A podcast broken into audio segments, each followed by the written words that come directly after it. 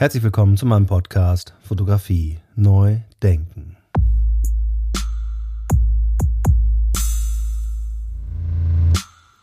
Ja, meine heutige Interviewpartnerin ist nicht nur promovierte Biologin, sondern beschäftigt sich auch seit Jahren mit Fotografie. Aufmerksam wurde ich auf Pia Parolin durch ihr Buch Flow Fotografieren als Glückserlebnis. Was das alles miteinander zu tun hat, erfahren wir gleich. Herzlich willkommen, viele liebe Grüße in die Nähe von Nizza. Liebe Pia, herzlich willkommen zu meinem Podcast. Hallo Andi. Ja, herzlich willkommen, liebe Pia. Ähm, jetzt meine erste Frage. Erzähl uns doch mal, was machst du beruflich einerseits und wie und warum vielleicht bist du zur Fotografie gekommen? Ja, ich bin beruflich bin ich Biologin. Ich habe Biologie studiert. Ich habe seit 30 Jahren äh, bin ich in der Forschung und in der Lehre aktiv. Ich war viele Jahre Dozentin an der Uni Hamburg, habe dort meine Promotion und auch Habilitation gemacht. Damals war ich viel in Brasilien, viel Auslandsaufenthalte mit Feldforschung und so. Das war und ist auch meine große Leidenschaft. Und durch diese vielen Reisen und auch Begegnungen habe ich meine Kamera immer dabei gehabt. Das war meine zweite Leidenschaft. Das habe ich schon als Kind gelernt durch meinen Vater und habe das immer einfach schön gefunden zu dokumentieren, welche tollen Gegenden ich sehe, auch meine Familie, so einfach Sachen festhalten, so mehr so für mich selbst wie so ein Tagebuch fast. Und natürlich habe ich das dann auch in meiner Biologie eingesetzt als wissenschaftliche Dokumentation. Es gab sogar damals in den 80er Jahren schon einen Kurs in natürlich analoger Fotografie und Entwicklung der eigenen Bilder und so. Also wir hatten dann ein Fotolabor, da habe ich mich auch sehr viel aufgehalten. Also ich bin durchaus analog groß geworden und äh, habe das aber, wie gesagt, erstmal zur Dokumentation in der Biologie genutzt. Und heute arbeitest du nach wie vor als Biologin? Ja, ich arbeite nach wie vor als Biologin. Ich habe so zwischendurch ein bisschen reduziert, weil ich mich mehr auf Fotografie und kreatives Arbeiten im künstlerischen Sinne fokussieren wollte. Das war so, so eine, ja, da kamen so viele Sachen zusammen in meinem Leben mit äh, der, so, so das übliche Klischee mit Trennung und die Terroranschläge und die großen Fragen im Leben. Und da habe ich mir gedacht, so schön ich meine Biologie finde und meine Forschung, aber ich habe auch so ein bisschen zurückgeblickt in diesen, ja, ich würde mal sagen, 35 Jahren, die ich jetzt im Umweltschutz, Tropenökologie aktiv bin und wir seit so langer Zeit über so viele Probleme reden wie Abholzung, Verlust der Biodiversität, äh, Klimawandel, was es alles gibt. Und ich versucht habe, das mit wissenschaftlicher Dokumentation auch nach außen zu tragen, um darauf aufmerksam zu machen, wie wichtig es ist, dass wir unser Verhalten verändern, dass wir anders denken. Da kam so eine Sinnkrise, also wahrscheinlich auch gerade durch diese mh, hm, Veränderung, die ich in der, äh, sagen wir mal, in der ökologischen Denkensweise gerade in Ländern wie Brasilien nicht so gesehen habe. Also mit manchen Veränderungen in der Politik sind so wirklich große Glaubensmomente bei mir total zusammengebrochen und das hat so diese Gesamtkrise so ein bisschen ausgelöst, wo ich mir gedacht habe, ich komme mit der Wissenschaft nicht richtig weiter, um die Welt zu retten. Da muss es etwas anderes geben, mit dem ich mich nach außen wenden kann, mit dem ich meine Sorgen oder auch Perspektiven kommunizieren kann, die mich selbst auch ein bisschen aufbauen, weil mich hat irgendwann diese ganze Wissenschaftsschiene so ein bisschen runtergezogen, weil ich mir gedacht habe, wir haben so viel Arbeit, akribische Arbeit, aufwendige Arbeit in, in den Tropen zu arbeiten, äh, da reingesteckt. Und das Ergebnis ist einfach desaströs, finde ich. Also ich bin eigentlich ein positiver Mensch, denke ich jedenfalls. Und ich versuche immer das, das halb volle Glas zu sehen. Aber ich bin so ein bisschen mh, hm, pessimistisch, was unsere Entwicklung angeht, jetzt eben bezüglich der Tropenwälder und so weiter. Und da bin ich eben mit meiner Wissenschaft so ein bisschen an eine Grenze gekommen und habe dann neue äh, Antworten gesucht, neue Möglichkeiten in der, in, der, in der Fotografie. Das war so mein zweites Standbein, wo ich viel Kraft für mich selbst getankt habe. Ich bin dann mit meiner Kamera losgezogen, habe einfach schöne Bilder gemacht, die mir gefallen haben oder mich an Orten aufgehalten, die mir viel Kraft geben, irgendwelche äh, Orte am Meer, wo es schön ist, wo die Sonne scheint, wo es warm ist. Das tut mir gut. Und das zusammen hat dazu geführt, dass ich angefangen habe, mich mehr in, in die Kreativität fast zu flüchten und das als neues Sprachrohr auch zu nutzen. Das klingt ja irgendwie dramatisch, kann man ja schon fast sagen, weil ich habe das natürlich naiv so gesehen, dass wenn die Wissenschaft das sozusagen äh, belegt, wenn das wissenschaftlich belegt ist, dass es falsch ist, was wir machen, dann ist das der richtige Weg. Also hat dann die Wissenschaft versagt? Ich glaube nicht, dass die Wissenschaft versagt hat. Im Gegenteil, ich glaube, die Wissenschaft ist extrem wichtig und da werde ich auch immer dran glauben und ich werde da auch weiter dranbleiben. Ich bin auch nach wie vor in der Forschung. Aber wo, wo die Wissenschaft versagt hat, ist in der Kommunikation. Wir Wissenschaftler sind extrem schlecht im Kommunizieren. Also wir können wunderbar auf Tagungen fahren und uns mit Gleichgesinnten mit äh, Fachsimpelei sehr gut unterhalten. Wir sind auch gut darin, unser Wissen weiterzugeben an Studierende, an Interessierte, an auch vor Ort in, in Brasilien. Wir haben wahnsinnig viele Studierende nach Deutschland geholt und diesen Austausch gefördert. Also ich glaube schon, dass die Wissenschaft eine sehr wichtige Rolle hat, aber es liegt an der Kommunikation. Und das, äh, da sind wir nicht so gut, wir Wissenschaftler. Da sind wir zu hölzern vielleicht. Und ich glaube, wenn da so ein bisschen mehr Emotion mit reinkommt und ein bisschen mehr mh, hm, Nähe zu Menschen, die eben nicht so viel mit Wissenschaft anfangen können oder auch denken, das ist alles so, so ein Elfenbeinturm, mit dem habe ich eh nichts am Hut. Und auch in der Politik, die Entscheidungen werden aus politischen und nicht aus ökologischen Gründen getroffen. Und ich glaube, es liegt wirklich an der Kommunikation. Und für die Kommunikation, äh, da schließt sich dann der Kreis wieder her zur, zum Podcast mit der Fotografie, ist natürlich extrem wichtig, dass wir Medien nutzen, die zugänglich sind. Und da ist eben die Fotografie neben dem geschriebenen wissenschaftlichen Wort ein sehr gutes Medium, was ich lernen möchte, besser einzusetzen als Wissenschaftlerin. Das heißt so ein bisschen doch, ähm, dass die Wissenschaft zu wenig auf die Pauke haut, oder? Also zu wenig präsent ist in den Medien. Ja, ich würde nicht sagen auf die Pauke hauen. Auf die Pauke hauen hilft nicht. Das bringt dann nur diese Polarisierung und diese Abwertung, die wir ja auch jetzt in den Medien erfahren, wo es um Wissenschaft in bezüglich auf die Pandemie geht. Äh, das verfolge ich alles sehr und denke mir, naja, es liegt wirklich sehr stark an der Art der Kommunikation. Und ich glaube nicht, dass wir auf die Pauke hauen müssen. Aber ich glaube, es, es ist nötig, dass mehr Verständnis von, von vielen Seiten gegenseitig äh, da sein muss. Also wir Wissenschaftler verstehen unsere ökologische Welt und verstehen aber nicht so gut, wie wir das umsetzen, dass die Menschen auch äh, Interesse daran haben, sich für den Schutz der Biodiversität einzusetzen. Äh, wir sind schon ganz gut äh, in der Entwicklung. Also ich glaube, noch vor 20 Jahren hat das wirklich keinen so richtig interessiert. Da gab es ein paar, die haben auch mal ein populärwissenschaftliches Buch rausgegeben, wo dann erklärt wurde, wie der Regenwald funktioniert und dass es wichtig ist mit der Diversität. Und die Museen haben das aufgegriffen. Aber wenn seriöse Wissenschaftler sowas machen, dann wird man dann schnell abgekanzelt. Ach, naja, der will ja sowieso nur ein Geld machen mit einem Bestseller oder so. Also, das, äh, das finde ich so ein bisschen schade. Aber ich glaube, es ist ein großes, großes Potenzial darin, wenn wir versuchen, weiterhin sehr seriös unsere Wissenschaft vorzutreiben und ganz, ganz solide Datenbasis schaffen, auf die dann Entscheidungen äh, aufbauen können.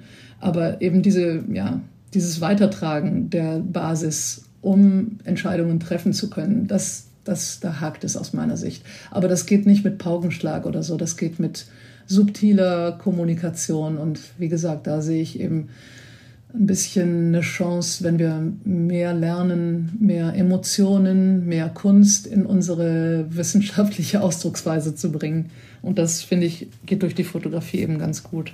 Jetzt bist du ja gerade in Nizza. Lebst du in Südfrankreich und in Deutschland? Ja, ich lebe teils und teils. Ich habe äh, Familie, Kinder, äh, äh, Stiefenkelkinder in Deutschland. Da wohne ich auch einen Teil des Jahres und einen restlichen Teil wohne ich in Südfrankreich oder in Brasilien oder wo ich gerade bin. Ich bin eigentlich sehr, sehr viel äh, unterwegs. Das ist jetzt natürlich ein krasser Widerspruch zu dem, was ich gerade gesagt habe, dass wir unser Verhalten ändern müssen. Also mein ökologischer Fußabdruck ist durchaus äh, nicht ganz klein. Aber ich habe für mich selbst meine Entscheidung getroffen, wie weit ich gehe, weil ich mir auch denke, es hat auch einen gewissen Nutzen, äh, wenn ich mich lange in Amazonien aufhalte und dort mit Kids arbeite, die äh, viele Bootsstunden von Manaus, von der Großstadt äh, mitten in Amazonien entfernt leben und mich da engagiere. Das hat auch seine Berechtigung, das macht mir Freude, aber es bringt auch weiter, dass sich Kinder engagieren und die später dann Lehrer werden oder selber Forscher oder selber in, in Brasilia vielleicht in irgendwelchen politischen Hebeln. Also ich habe mir da meine, meine Rechtfertigungen zusammengeschustert, warum ich weiterreisen werde.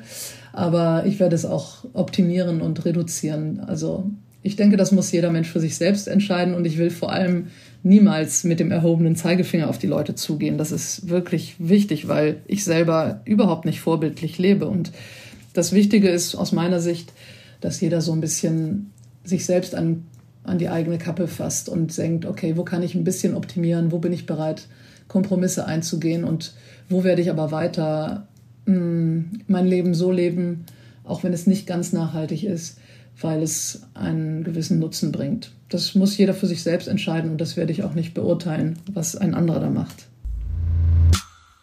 Ja, das lassen wir mal so stehen. Vielen Dank. Ähm, jetzt bin ich ja aufmerksam geworden auf äh, dich durch dein Buch Flow. Kannst du da noch ein bisschen mehr zu sagen? Du hast es ja gerade auch schon so erwähnt, dass du so einen Gegenpol gesucht hast zu deiner wissenschaftlichen Arbeit. Wie kam es dann zu diesem, zu diesem Buch auch, das du äh, geschrieben hast. Ja, das mit dem Flow hat auf sich, dass ich mich selbst so ein bisschen äh, im Spiegel angesehen habe und mich gefragt habe, wow, da sind so Momente, wo ich so wahnsinnig konzentriert bin und mich total fokussieren kann und dann auch meine schwierigen wissenschaftlichen Texte, die ich schreiben muss, das ist ja meine Hauptaufgabe eigentlich. Also ich schreibe sehr viel und muss dann äh, klar auf den Punkt sein und muss mh, mm, eine klare Struktur aufs Papier bringen und die muss ich ja erstmal im Kopf haben. Und das habe ich also mal so an mir selbst beobachtet und habe ich gedacht, wow, das ist interessant. Das, es gibt so Momente, wo ich so wahnsinnig fokussiert bin, aber das passiert auch nicht an jedem Tag. Und das habe ich einfach mal so ein bisschen recherchiert, habe ich mir Bücher zugekauft, habe wissenschaftliche Papers aus dem Internet dazu gesucht. Und da wurde mir klar, dass es eben dieses, diesen mentalen Zustand gibt, der nicht irgendwelche Esoterik ist, äh, sondern wirklich ein richtiger äh, physiologischer, mentaler Zustand, der messbar ist. Und da gibt es viele wissenschaftliche Untersuchungen zu. Und dann habe ich mich da einfach reingelesen und dann dachte ich, wow, das hat ja ein wahnsinniges Potenzial, wenn ich das, was ich für mich selbst erkannt habe, auch weitergebe. Und da ich da auch gerade in dieser Zeit war, wo ich mich selbst so ein bisschen in der Fotografie gesucht habe, passte das irgendwie, dass ich gedacht habe, ach, das bringe ich jetzt mal zusammen. Das ist auch was Neues, das habe ich noch nirgendwo gefunden. Wie kann ich meine eigene Fotografie verbessern durch diesen Flow-Zustand, dadurch, dass ich fokussierter bin, dadurch, dass ich so ein bisschen nachdenke, bevor ich einfach impulsiv drauf losgehe. Und das äh, wurde dann so viel an interessanten Erkenntnissen, dass ich gedacht habe, ach, das schreibe ich jetzt zusammen zu einem Buch und das äh, hat dann auch gut funktioniert. Gibst du dann auch Workshops dazu? Im Augenblick habe ich noch keine Workshops gegeben. Das liegt aber hauptsächlich am Lockdown und diesen ganzen Reisebeschränkungen. Ähm, aber ich kann mir vorstellen, das über kurz oder lang zu machen. Wobei das mit dem Flow ist jetzt nichts, was du in einem Workshop gemeinsam übst. Das ist nicht wie so eine Yogastunde, wo man sich auf den Boden setzt, sondern das muss letztendlich jeder für sich selbst so ein bisschen erkunden. Du musst dich daran erinnern, wann du vielleicht in diesem super fokussierten Zustand warst. Die dauern auch immer nur so 20 Minuten, Minuten diese Flow-Zustände. Und wenn du das so ein bisschen an dir selbst erörterst, dann wirst du auch rausfinden, wie und unter welchen Bedingungen das für dich am besten funktioniert. Und dann lernst du auch, das selbst äh, umzusetzen. Es gibt ganz viele Kurse, Coaches und sonst was im Internet. Wenn du auf YouTube gehst, da findet man noch und nöcher.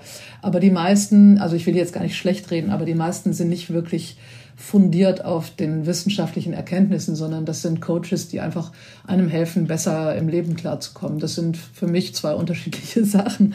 Also deswegen sehe ich mich auch nicht so richtig als, als Coach oder sowas, sondern ich schreibe da lieber so ein bisschen hm, detailliert drüber, was ich mir zusammengelesen habe und was ich auch durch Gespräche mit Wissenschaftlern und Wissenschaftlerinnen rausgefunden habe und äh, schreibe das dann Und dann können die Leute selber was draus machen. Das liegt mir eher. Also sozusagen eine Anleitung zur Selbstmeditation, kann man das so sagen? Ja, in gewisser Weise. Also es geht schon darum, dass ich mich weiterentwickle. Das ist eigentlich das höhere Ziel. Und was auch wichtig ist, der Flow-Zustand entsteht dadurch, dass Hormonausschüttungen stattfinden. Und dadurch gibt es äh, ja eine, eine Auswirkung auf den Frontallappen, der sich so ein bisschen, sagen wir mal, etwas platt gesprochen, so ein bisschen abhebt. Dadurch äh, unterbrichst du praktisch deine Selbstreflexion. Du bist überhaupt nicht mehr in Problemen, die dich angehen, äh, verwickelt, sondern du bist total frei im Kopf für deine kreative Entfaltung. Das ist eigentlich so äh, in der Summe, was der Flow bewirkt. Und das geht aber mit Hormonausschüttungen einher. Das heißt, du hast dann auch diese Glückshormone, die durch dich fließen. Du bist einfach in einem super guten Zustand. Und diesen tollen Zustand, diesen kreativen äh, Boost, den du dadurch kriegen kannst, den kannst du natürlich dann auf deine Fotografie anwenden. Und wenn du losziehst mit deiner Kamera, ich mache eben sehr viel Street Photography, das heißt, da ist sehr viel Improvisation, Intuition mit eingebunden. Und wenn, wenn ich es dann geschafft habe, mich in dem Moment äh, ja in so einen Flow-Zustand gleiten zu lassen und einfach nur da an, an so einer Straßenecke stehe oder irgendwo auf dem Boden liege und überhaupt nicht mich darum kümmere, dass da Leute über mich stolpern oder an mir vorbeigucken, mich doof angucken.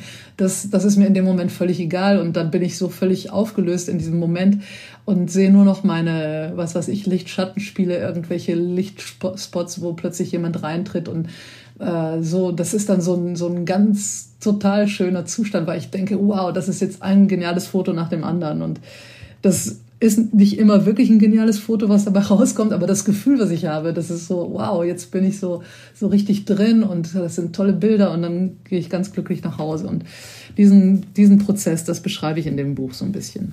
Ja, du weißt es natürlich dann direkt auch zu beschreiben und kennst auch die richtigen Begriffe, ähm, weil du das ja dann auch als Wissenschaft äh, betrachtest oder wissenschaftlich betrachtest. Bei mir ging das bis jetzt immer so, dass ich beim Fotografieren gespürt habe, das macht mich glücklich. Und das ist ja genau das, was du was du hervorrufen willst, ne? durch diese, auch durch diese wissenschaftliche Belegung. Ja, das ist wirklich, das ist ein neurologischer, physiologischer Prozess, der in unserem Gehirn stattfindet. Das ist, wie gesagt, messbar, da gibt es sehr viele Versuche zu. Also das ist jetzt nicht irgendwas, irgend so ein Hokuspokus, sondern das sind wirklich äh, hormongesteuerte Prozesse, die dazu führen, dass wir sehr fokussiert sind. Das ist wohl entstanden in der Steinzeit, wo die Leute hinter irgendwelchen Gnus herrennen mussten und total fokussiert sein mussten und, und auch motiviert sein mussten, dass sie dranbleiben, dass sie nicht aufgeben, weil das ist auch ein Effekt dieses äh, Flow-Zustandes. Du bist unheimlich geduldig. Du bist viel, viel ausdauernder. Und das ist besonders für jemanden wie mich, ich bin sehr hibbelig, sehr ungeduldig, das ist genial, weil plötzlich habe ich die Geduld, auch ich habe früher sehr viel Makro fotografiert, äh, dass ich da sitzen bleibe und wirklich darauf warte, bis das Insekt auf der Blüte in einem richtigen Spot ist und so. Das würde ich ohne Flow-Zustand niemals hinbekommen. Dazu wäre ich viel zu ungeduldig. Aber im Flow-Zustand hast du eben diese Ruhe und diese totale, ja, also diesen Tunnelblick. Du bist nur noch da und schaust auf deinen Insekt auf der Blüte oder auf deinen Lightspot in der Stadt und dadurch hast du diese Ausdauer und das ist genial. Das äh, macht mir sehr viel Freude dann. Wie lange kann man diesen Flow-Zustand beibehalten? Ja, das sind sehr kurze Zustände, weil die sind sehr energieaufwendig. Also dein Gehirn verpulvert da wahnsinnig viel Kraft dabei. Und du kannst in einem, an einem guten Tag, also ich nutze den Flow zum Beispiel sehr viel zum Schreiben. Dann setze ich mich an meinen Schreibtisch, schaufel mir so ein Zeitfenster. Das ist ganz wichtig, dass ich weiß, okay, da wird jetzt nicht der Postbote klingeln oder ein Kind reinplatzen oder mein Hund bellen, sondern ich bin dann mal für zwei Stunden weg sozusagen. Und wenn ich das weiß, dann, dann habe ich schon mal den Weg geebnet, dass ich in diesen Flow-Zustand viel einfacher reinkomme. Und dann fange ich an, meine Gedanken zu ordnen und was will ich eigentlich heute machen? Was ist mein Ziel? Was fehlt mir, um dieses Ziel zu erreichen? Äh, Brauche ich da noch Literatur? Muss ich die jetzt gerade mal suchen? Muss ich die erstmal lesen? Oder muss ich erstmal eine Gliederung schreiben? So, das sortiere ich alles in meinem Kopf. Und während ich das mache, komme ich schon so in diesen Flow-Zustand, weil ich merke, da ist so dieses Gleichgewicht zwischen einer schweren Anforderung, aber auch meinen Fähigkeiten, die äh, ich weiß, ich kann das knacken, ich muss mich ein bisschen anstrengen, aber es geht. Und dann, dann kommst du eben in diesen Flow-Zustand. Und der dauert aber, wie gesagt, nur 20 Minuten. Und danach, puff, dann merke ich auch so, okay, jetzt kann ich nicht mehr, jetzt muss ich eine Pause machen. Dann stehe ich mal auf, dann mache ich mir einen Tee oder gehe einmal ums Haus oder gehe ein bisschen quatschen mit meinen Kollegen oder so. Und dann setze ich mich wieder dran und wenn es ein guter Tag ist, an dem ich gut geschlafen habe, dann komme ich auch noch zwei, drei, viermal hintereinander in so einen Flow, immer mit einer kurzen Pause. Das geht durchaus. Also du kannst auch wochenlang irgendwie im Flow-Zustand arbeiten, aber die einzelnen wirklich knackigen Momente, die sind immer nur so 20 Minuten lang. Oh, dann kann man ja seine Kreativität viel effizienter machen und effektiver machen. Genau, das war der, der Sinn dieses Buches. Ich habe wirklich versucht zu erklären, wie du deine Kreativität beflügeln kannst, indem du den Flow-Zustand nutzt, weil du dich so ein bisschen anstrengst. Also es ist häufig so, dass man sagt, ach, das ist ja nur mein Hobby und ich gehe jetzt mal am Wochenende los und ich habe jetzt ein paar Stunden Zeit und gehe in die Stadt und dann wird schon was passieren. Und oft passiert dann auch was, dass du tolle Fotos hast und eine schöne Situation entsteht. Aber bei mir war es irgendwann so, ich habe mich so weit entwickelt in meiner eigenen Fotografie, dass ich äh, mich so ein bisschen im Kreis gedreht habe und nicht mehr wirklich weiterkam und dachte, oh, das langweilt mich jetzt alles. Und jetzt wieder Leute fotografieren, die in so einen Lightspot äh, laufen. Das ist doch langweilig. Und das war mir nicht mehr genug. Und dann habe ich eben begonnen nachzudenken, weil Nachdenken hilft. Tatsächlich. Und habe einfach, bevor ich in die Stadt gefahren bin, habe ich dann angefangen zu überlegen, was will ich denn da überhaupt? Und wenn ich das will, wie gehe ich das am besten an? Welche Uhrzeit brauche ich, damit das Licht da reinfällt oder damit genug Leute sind oder nicht zu viele Leute sind oder so. Weißt du, das sind ja kleine, kleine Planungssachen. Das weiß eigentlich jeder professionelle Fotograf, dass du immer mal auch ein bisschen planen solltest. Aber ich denke, mm, so als, ja, als Freizeitaktivität denkt man sich, ich muss da nur relaxen. Also soll ich bloß nichts mit Arbeit damit verbinden. Aber das ist ein Trugschluss, weil wenn du dich ein bisschen anstrengst, bevor du dich in deinen Freizeit gleiten lässt, hast du die Möglichkeit, äh, viel gezielter einem tollen Projekt nachzugehen und viel besser deine Ideen zu ordnen und dadurch dann ja, fokussierter zu sein und ein besseres Resultat mit nach Hause zu bringen. Das ist jedenfalls meine Erfahrung. Es gibt sicher auch Menschen, die, die anders funktionieren. Es gibt sicher Menschen, die wirklich ja, Künstler im Kopf sind, äh, wirr, durcheinander, so dieses Klischee. und bei denen es einfach am besten funktioniert, wenn sie gar nicht äh, ja, kognitiv da dran gehen. Bei mir, da bin ich zu sehr Wissenschaftlerin. Ich muss da erstmal so ein bisschen meine Intuition ein bisschen einordnen und dann kann ich sie laufen lassen. Ja, die wenigsten Künstler, die ich kenne, äh, stehen irgendwie auf und haben plötzlich einen genialen Einfall, sondern sie sind disziplinierte Arbeiter. Sie arbeiten konzentriert und diszipliniert an ihrer, an ihrer, an ihren Werken. Ja, es ist Arbeit. Es ist tatsächlich, es ist Arbeit. Du musst dich konzentrieren, du musst dir Zeit nehmen äh, du musst dir vielleicht auch mal was anlesen, dir auch vielleicht auch mal Ideen von anderen, dich auseinandersetzen mit anderen Leuten. Das finde ich zum Beispiel ganz wichtig, dass man sich mit anderen Künstlern auseinandersetzt, dass man diskutiert und redet und Ideen austauscht. Das ist eine ganz große Quelle für eigene Ideen und um die eigene Kreativität weiterzubringen. Absolut, absolut. Und ich, ich würde sagen, es ist zu, gleichen, zu gleicher, gleichermaßen interessant, ob es jetzt ein Amateurfotograf ist, der noch einen anderen Beruf hat und dann einen Entspannungszustand finden soll, oder ob es eben der professionelle Fotograf ist, der hauptsächlich damit sein Geld verdient, der kann ja auch diese Unterstützung äh, darin finden, in diesen Flow-Zustand zu kommen und dann mit ganz anderen Ergebnissen plötzlich um die Ecke kommen. Ja, ich glaube absolut, dass es für Profis wichtig ist. Einfach, also aus mehreren Gründen. Entweder du bist Profifotograf, weil du dein Geld zum Beispiel jetzt mit Porträtfotografie oder Hochzeitsfotografie verdienst es gibt auch Gruppenflow. Man kommt gemeinsam in einen Flow. Und wenn du jetzt zum Beispiel ein Porträt, äh, ein Model hast, was du fotografierst und da keine richtige Kommunikation, keine, kein, ja, keine Bindung entsteht, dann wird es schwierig sein, dass du tolle Porträts machst. Das weiß, glaube ich, auch jeder.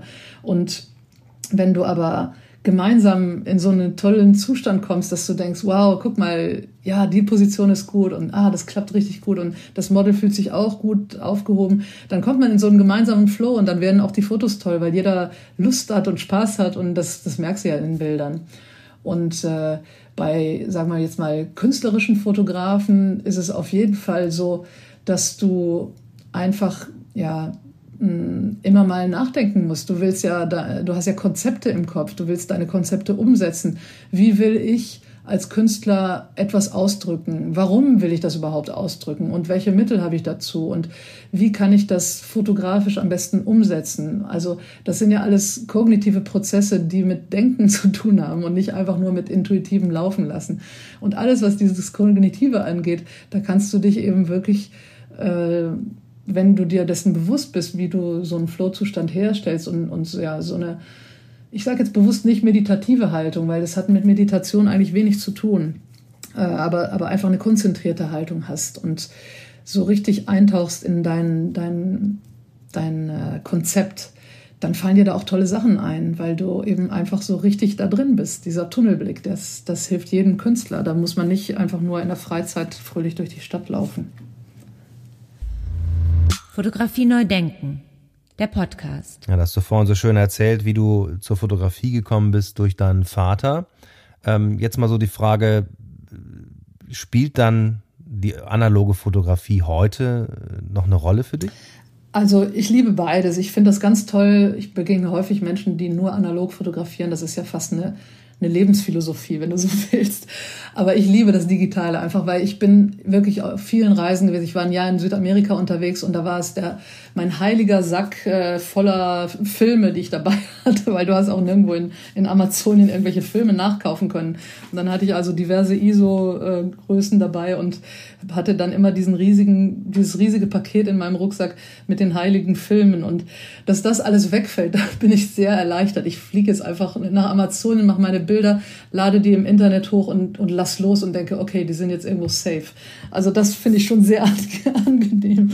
Und auch, es kostet einfach nicht mehr so viel. Ne? Also gerade damals war ich als Studentin unterwegs, dann habe ich irgendwann nur noch Dias fotografiert, weil ich die auch für Vorträge und Seminare und Kurse an der Uni brauchte. Aber das kostet alles so ein Heidengeld und heute ist es halt, ja, da knippst du halt so viel du willst. Aber das ist auch wieder so die, die negative Seite. Du knippst eben so viel du willst. Und das, das ist etwas, wo ich auch noch so ein bisschen dran arbeite. Ich äh, habe so eine Bilderflut, die ich jeden Tag mit nach Hause bringe, wo ich denke, das muss ich jetzt mal reduzieren. Ich habe schon überlegt, so Strategien, dass ich mir eine ganz kleine Speicherkarte nur mitnehme, dass, dass ich wirklich gezwungen bin, ich darf jetzt nicht mehr als 50 Bilder machen oder so. oder sagen wir mal zweimal 36. so. Das äh, würde mir, glaube ich, helfen, weil diese Bilderflut ist schon, ja, das, das wird sehr schnell inflationär. Das ist dann ein bisschen schade. Ich glaube, ich hatte mir früher in der analogen Zeit mehr, mehr mehr Zeit genommen, mein Bild auszuwählen, bevor ich den Auslöser gedrückt habe. Wie ist das dann im Flow-Zustand? Führt der eher zu weniger oder eher zu mehr Bildern? Also ich vermute mal eher zu mehr Bildern, oder? Mm, da wäre ich mir jetzt gar nicht so sicher. Ich glaube, das kommt auch sehr darauf an, was du gerade machst. Und also ich, ich bin jemand, ich bin dann eher unsicher, wenn ich etwas fotografieren will. Ist das jetzt die bessere Perspektive oder jene? Und dann mache ich sie gerade mal alle zusammen. So, ne? Mache ich eben statt drei Bilder, mache ich dann 30 aus allen möglichen Perspektiven, die ich mir vorstellen kann. Und in diesem Flow-Zustand fallen mir dann eben ganz viele Perspektiven ein. Und zu Hause am Computer selektiere ich dann aus. Aha, die könnte funktionieren, das ist Schrott, das ist Schrott. Aber wenn ich dann das nächste Mal losgehe, habe ich dann schon wieder gelernt, okay, aus dieser Perspektive ist sowas interessanter als aus jener. Und das sind alles so Lernprozesse, die ich dann auch anwende. Das heißt, beim nächsten Mal würde ich dann versuchen, auch vielleicht an die gleiche Stelle wiederzugehen und diese eine Perspektive zu optimieren, statt jetzt äh, nochmal neue auszuprobieren. Und ja, da ist jedes Mal auch wieder so eine, eine Art Fokussierung. Also ich pro, probiere rum, ich spiele rum, wirklich so wie so ein Kind spiele ich rum, habe viele Einfälle und dann selektiere ich etwas aus und gehe da mehr in die Tiefe. Das ist so meistens mein Prozess. Da sind wir direkt in einer meiner Klassikerfragen. Ähm, wann ist ein Bild ein gutes Bild? Also ein gutes Bild finde ich, wenn meine Augen zum Beispiel jetzt im Vorbeigehen, wenn ich jetzt Bilder von, Bilder von anderen sehe, wenn ich so im Vorbeigehen irgendwie unbewusst bleiben meine Augen daran kleben, weil mich irgendwas an dem Bild berührt, weil es irgendwas mit mir zu tun hat, obwohl der Fotograf mich ja gar nicht kennen kann. Also das, das finde ich für mich persönlich ein gutes Bild. Das, äh, oder auch im Museum, wenn ich einfach irgendwo gefesselt bin, weil mich irgendwas emotional anspricht. Und dann versuche ich natürlich auch zu verstehen, was, was ist denn das, was mich jetzt so begeistert an diesem Bild. Also das ist für mich einfach rein emotional so ein äh, gutes Bild. Oder wenn etwas unerwartet ist. Ich denke da an das Bild von, von Kai Pfaffenbach von Usain Bolt, wo der im Vorbeilaufen in die Kamera grinst. Das sind so Bilder, wow, das erwartet man einfach nicht. Und da guckst du hin und denkst, boah, das ist echt was völlig Unerwartetes, was mich jetzt einfach packt. Andererseits gut, ich bin auch Jurorin oder Gutachterin in, in Wettbewerben und so. Da gibt es natürlich andere Kriterien als jetzt einfach nur das Emotionale, also die Stärke von visuellen Elementen, äh, die Geschichte, die ein Bild übermittelt, die, die Feinheit, mit der du eine Geschichte in einem Bild konstruierst. Also gerade in der Street Photography finde ich es extrem schwer und deswegen auch bewundernswert, wenn es jemand schafft, mehrere Ebenen in einem einzigen Bild zusammenzuweben. Ne? Also so Leute wie Alex Webb oder so, die schaffen das sehr gut, auf drei, vier, fünf Ebenen Menschen in einem Bild in eine Geschichte zu verpacken, obwohl die gar nichts miteinander zu tun haben, weil sie auf ganz verschiedenen Ebenen äh, dort sind. Das finde ich sehr, äh, ja, das finde ich dann gute Bilder. Jetzt heißt ja mein Podcast Fotografie neu denken. Erstmal Frage eins. Ähm wie findest du den Titel? Ganz eigennützig. Und B, was verbindest du damit, Fotografie neu zu denken? Also den Titel finde ich ganz genial, deswegen bin ich ja auch auf deinen Podcast aufmerksam geworden und ich bin ein großer Fan, ein großer Groupie von dir, weil ich finde, das ist so anregend. Du hast unheimlich spannende Leute, die wirklich was zu sagen haben und äh, freue mich auch, dass, dass du mich damit aufgenommen hast. Das ist wirklich, also vielen Dank dafür. Fotografie neu denken ist genau der, der Schlüssel zur Weiterentwicklung. Ich bin eben aus eigennützigen Motiven immer so, ich möchte mich einfach immer weiterentwickeln. Das macht mir Spaß. Das finde ich auch wichtig. Nicht nur als Fotografin, sondern auch als Mensch, als Mitmensch in meiner Umgebung. Ich finde, das ist die einzige Art, dass wir in dieser wachsenden Population der Welt, dass wir da zusammenleben können, dass wir immer uns weiterentwickeln, uns anpassen und äh, dass wir neu denken, dass wir uns entwickeln, dass wir immer neue Ideen haben, neue Ziele verfolgen, neue Konzepte aufbauen, die nicht nur spielerisch sind, sondern auch wirklich eine wichtige Funktion haben, weil hm, Kunst hat ja diese Funktion, die wirkt richtig tief in die Gesellschaft hinein und oft ist es eben eine Sprache, die, die universell verstanden wird und damit hat sie dann eben auch diese wichtige Rolle. Und ich kann meinen, meinen persönlichen Blickwinkel einschließen, aber ich kann auch versuchen, mich mehr auf die kulturelle, gesellschaftliche Rolle zu fokussieren und dadurch dann ja letztendlich auch Verantwortung übernehmen mit meiner Fotografie und das dann auch in die Gesellschaft zurücktragen. Das finde ich eigentlich ja, so ein Kernpunkt, der auch in deinem Podcast immer gut rauskommt. Ja, vielen Dank. Apropos Verantwortung übernehmen, ähm, da sind wir auch äh, bei einer Frage, die immer wieder bei mir auftaucht. Müssen wir dann, also du hast ja selber erzählt, du hast äh, selber Kinder, müssen wir dann eigentlich die Kinder dann nicht besser vorbereiten auf, auf das, was da ist?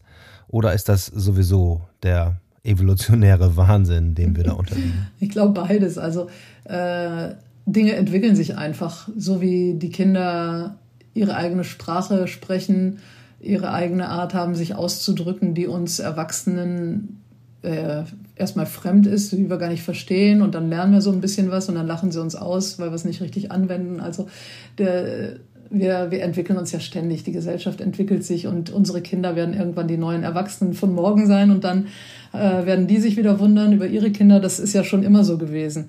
Aber was jetzt ja den ganzen pädagogischen Teil angeht, glaube ich schon, dass wir Erwachsene den Kindern auch ein bisschen Unterstützung geben können und Leitfäden aus unserer Erfahrung heraus. Und wenn das Ganze pädagogisch gut aufgearbeitet ist, dann kann das sehr wertvoll sein, weil ich denke, keiner wächst mit so viel Fotografie, also eigener aktiver Fotografie auf wie die jetzige Generation. Wir selbst, äh, das war mal eine Ausnahme, dass irgendein Vater, es war ja meistens so, dass der Vater das dann irgendwie den Kindern den Fotoapparat in die Hand gedrückt hat.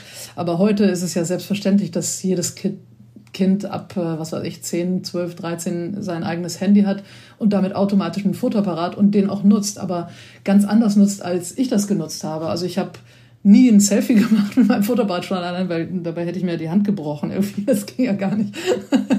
Und heute hast du halt die Kinder, die leben nur davon, ständig alles zu fotografieren und auf Snapchat, Instagram, TikTok, was auch immer zu zeigen.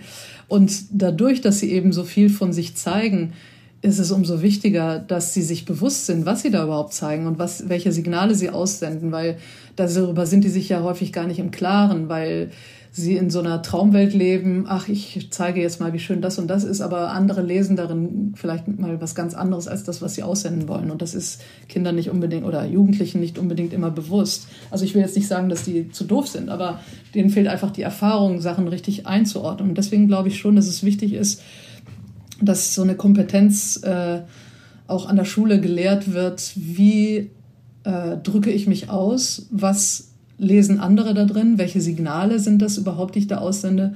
Und die vielleicht auch den Kids so ein bisschen beibringen, wie, äh, ja, wie stark sie sich selbst manipulieren lassen durch diese ganze Fotowelt, weil letztendlich geht es ja immer so um diese Selbstdarstellung und das ist natürlich ein ewiges Thema auch in der Familie zu Hause was zeigt meine Tochter von sich in Instagram, solange bis sie mich dann blockiert, damit ich es nicht mehr sehe. also ja, das sind halt so Dinge, ich glaube, wenn das neutral in der Schule so ein bisschen aufgearbeitet wird, das wäre sehr hilfreich, vor allem für die Kids selbst. Ja, du hast es gerade vorhin schon so ein bisschen angedeutet. Äh, wenn dann, dann könnte es so sein. Aber ich fürchte, dass, äh, dass die Lehrer also viele Lehrer dem gar nicht gewachsen sind und auch in der Ausbildung findet das ja gar nicht statt, mit diesen Devices überhaupt umzugehen. Ja, das glaube ich auch. Also ich bin jetzt nicht so informiert im Augenblick. Jetzt meine Kinder sind auch schon aus der Schule raus, aber ich glaube, alles was ja Bild, Kunst und so angeht, ist in der Schule wirklich unter ferner Liefen und wird auch vielleicht gar nicht behandelt. Und das finde ich eigentlich problematisch, gerade weil wir in so einer Zeit leben, wo wir ständig, ständig überall Bilder haben, auch sehr starke Bilder und eben jetzt auch diese ganzen Hassbilder, diese ganze, mh, mm, ja, alles, was uns durch die Medien vermittelt wird, da, da gibt es ja immer weniger Filter, dadurch, dass jetzt auch Artikel oder Nachrichten nicht mehr von Journalisten kommen, sondern von YouTube-Leuten. Das finde ich problematisch. Wir kriegen diese Bilder viel ungefilterter als früher und müssen sie dann immer noch einordnen können und unsere eigene Meinung bilden können.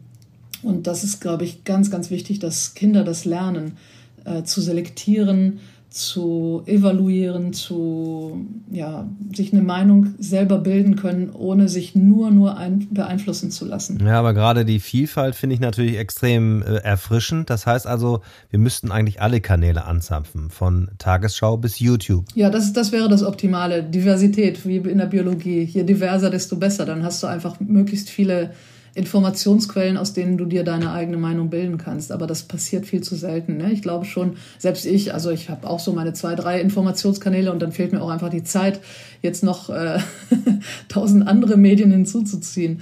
Also das, das Filtern ist in unserer heutigen Zeit, glaube ich, eine ganz große Fähigkeit, wenn man das lernt.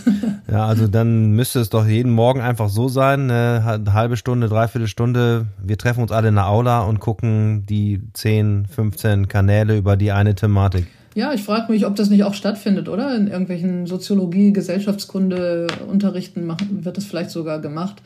Ähm, aber das heißt ja noch nicht, dass du auch lernst, die Bilder wirklich im Einzelnen zu analysieren. Und das ist ja nochmal eine andere Geschichte, dass du wirklich das fotografische Bild oder auch Videos, die die Kinder viel machen, ähm, besser einordnen kannst. Ich glaube schon, dass äh, diese wirklich die, die ganz einfache Bildsprache, das, was ich aussende mit einem Bild, das ich ins Netz stelle, dass das auch nochmal ein Thema sein müsste. Und das ist ja was getrenntes von diesem äh, gesellschaftskritischen oder so, was du gerade sagst mit Informationen. Fotografie neu denken. Der Podcast. Ja, sehr schön, Pia. Vielen Dank für die vielen Gedanken bis hierhin. Ähm, jetzt darfst du noch gerne sagen, welche neuen Projekte hast du denn am, am Start sozusagen? Was treibt dich gerade um und wie geht's bei dir weiter? Ja, also aktuelle Projekte, ja, ich habe mein zweites Buch, äh, das ist gerade jetzt im August auf dem Markt erschienen. Das, da geht's eigentlich um eine Fortsetzung des Flow-Buches. Das Buch heißt äh, naja, da geht es um Entwicklung, um Emotionen, um Kunst. Wie bringe ich mehr Emotionen und mehr Kunst in meine Bilder? Und das habe ich für mich selber auch wieder so, ein bisschen erschlossen. Wie komme ich weg von meinem quadratischen Wissenschaftlerblick zu etwas mehr ausdrucksstarkem? Wie kann ich äh, Konzepte umsetzen fotografisch? Das habe ich jetzt äh, das ist eben gerade rausgekommen, das Buch. Und ansonsten bin ich auch mehr so ein bisschen in der konzeptionellen Fotografie angekommen und versuche die Biologie mit der Fotografie unter einen Hut zu bringen, indem ich eben beides zusammenführe, um eben äh, ja, interessante Aspekte darzustellen, die nicht nur in Wissenschaftlerkreisen bleiben, sondern raus in die Gesellschaft getragen werden. Also da habe ich zum Beispiel jetzt gerade ein Projekt, das wurde in Nürnberg ausgestellt über Plastikverschmutzung. Da habe ich äh, eine eigene Form gefunden, wie ich mich ausdrücke in der Fotografie, um eben diese Plastikverschmutzung zu zeigen, indem ich Sachen am Strand aufsammle, sie sehr schön sauber mache und in Szene setze und sehr bunt fotografiere und ja, mal sehen, wie sich das weiterentwickelt. Ja, das scheint ja auch noch eine freie Nische zu sein und ein weites Feld. Ne? Also diese knallharte Wissenschaft mit der künstlerischen Fotografie und wie du sie nennst, auch mit Emotionen zu verbinden. Unbedingt, ja, ja. Ich glaube, das ist ganz wichtig. Wie gesagt, das habe ich ja am Anfang schon gesagt, dass wir Wissenschaftler es lernen, ein bisschen mehr Emotionen zuzulassen in unserer Kommunikation und äh, die Menschen lernen vielleicht ein bisschen mehr Wissenschaft zu akzeptieren als wirklich äh, Fakten, die helfen können und nicht nur Einschränkungen bedeuten. Also da glaube ich, da ist noch viel zu holen. Ja, liebe Pia, vielen herzlichen Dank für das Gespräch. Hat mich sehr gefreut und beste Grüße nach Nizza.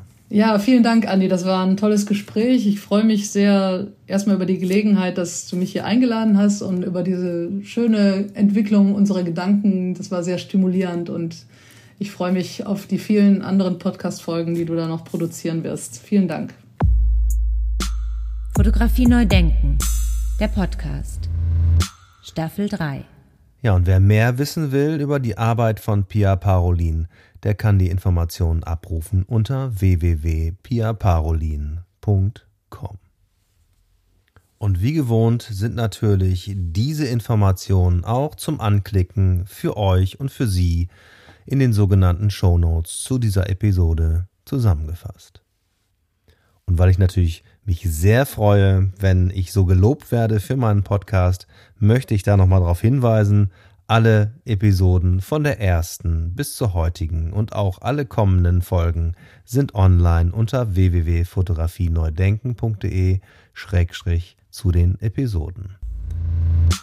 Vielen Dank fürs Zuhören, gesund bleiben und bis zum nächsten Mal. Ciao, ciao, wenn es wieder heißt Fotografie neu denken, der Podcast.